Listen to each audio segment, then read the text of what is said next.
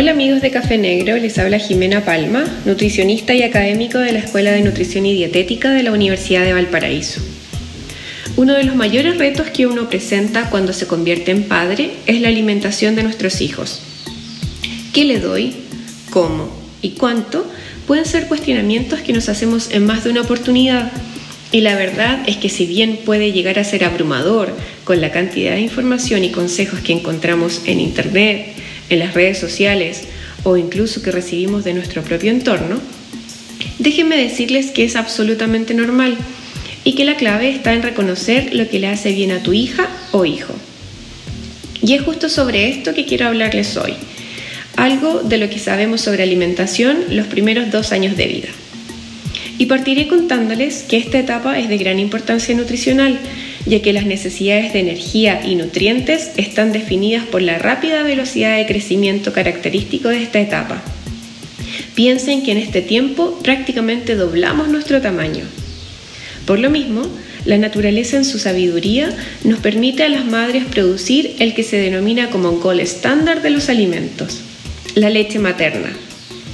Y es la referencia porque el alimento más completo que existe, ya que no solo tiene todos los nutrientes, sino porque además estos tienen excelente biodisponibilidad y pueden ser aprovechados por ese pequeño cuerpito en desarrollo. Adicionalmente, la leche materna contiene otros compuestos como anticuerpos, prebióticos y enzimas que contribuyen a la mejor utilización de los nutrientes y al fortalecimiento del sistema inmune. Diversos estudios han demostrado que la lactancia se va regulando de manera de cubrir las necesidades del lactante. Así, los volúmenes van cambiando desde cerca de 300 ml los primeros días hasta cerca de 800 ml al año de vida. Pero para eso es fundamental que el proceso de lactancia sea concebido como familiar, donde el contexto del hogar le permitan a la madre estar tranquila, cómoda y segura alimentando a su hijo sin estresores que puedan boicotear este momento. Y en ese sentido, nosotros también debemos quitarnos el estrés de la lactancia perfecta, porque esta no existe. Está llena de desafíos y aprendizajes, pero sí debemos buscar la forma, dentro de nuestras propias circunstancias, de mantenerla lo más posible por todos los beneficios que esta presenta, tanto a nivel alimentario y nutricional, como psicosocial e incluso económico. Porque qué más práctico que tener la leche al alcance de un buen acople sin requerir utensilios ni fórmulas costosas, ¿cierto? La frecuencia de las tomadas parte a libre demanda los primeros días y luego debieran ir estableciéndose horarios cada 3 o 4 horas, dependiendo de la edad.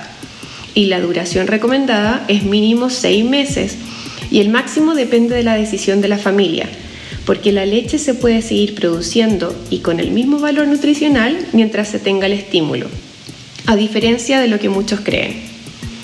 Ahora, si la lactancia materna no es una opción, no te preocupes, porque de igual forma existen en el mercado una importante oferta de fórmulas maternizadas, las que han ido avanzando en su composición para parecerse lo más posible a la leche materna.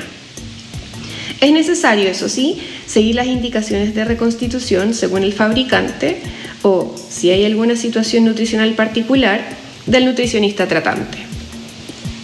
Al acercarnos al sexto mes de vida, comienza la introducción de alimentos complementarios, principalmente en los horarios de almuerzo y cena.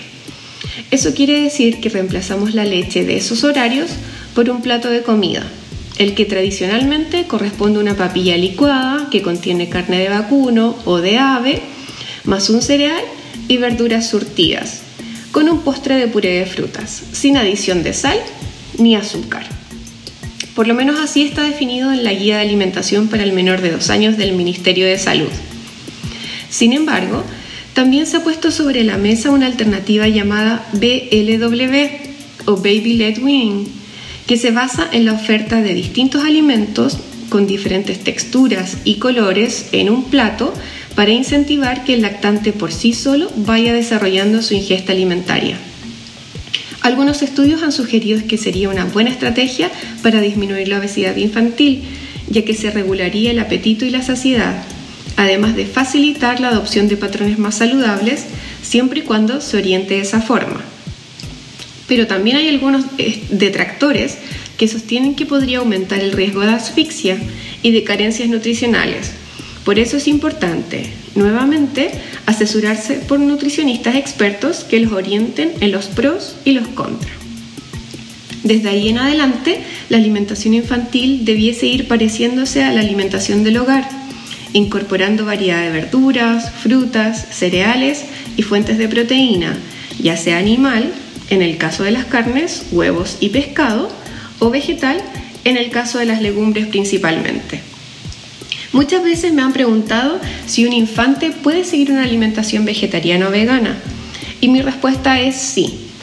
Si tanto la madre como el padre son responsables para asegurar que los alimentos que se elijan cubran todos los nutrientes, o de recurrir al uso de suplementos si son necesarios. Y la verdad es que en esta etapa puede ser difícil, por lo tanto muchas veces sí requerimos de estos suplementos.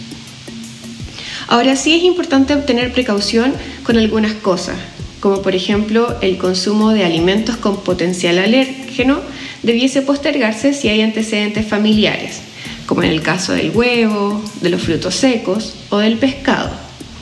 Con respecto al mismo pescado, también se debe tener en cuenta que este se debe consumir cocido y el consumo de miel pura, sin pasteurización, debe limitarse a etapas posteriores por el riesgo de contaminación. También evitar el consumo de azúcares añadidos hasta por lo menos los dos años de edad, de acuerdo a lo recomendado por la Organización Mundial de la Salud. No dar bebidas azucaradas ni gasificadas y reducir el consumo de alimentos procesados con gran cantidad de ingredientes y endulzantes que aún no sabemos si son dañinos. Y sobre todo, dar la posibilidad a que los niños puedan regular su alimentación, reconociendo las señales de saciedad y hambre, no obligándolos a comerse el plato entero, estableciendo horarios de alimentación y proveyéndole de las herramientas para la adopción de hábitos saludables que mantengan el tiempo. Entre todos, mejoramos nuestra alimentación y nuestra calidad de vida. Un fuerte abrazo.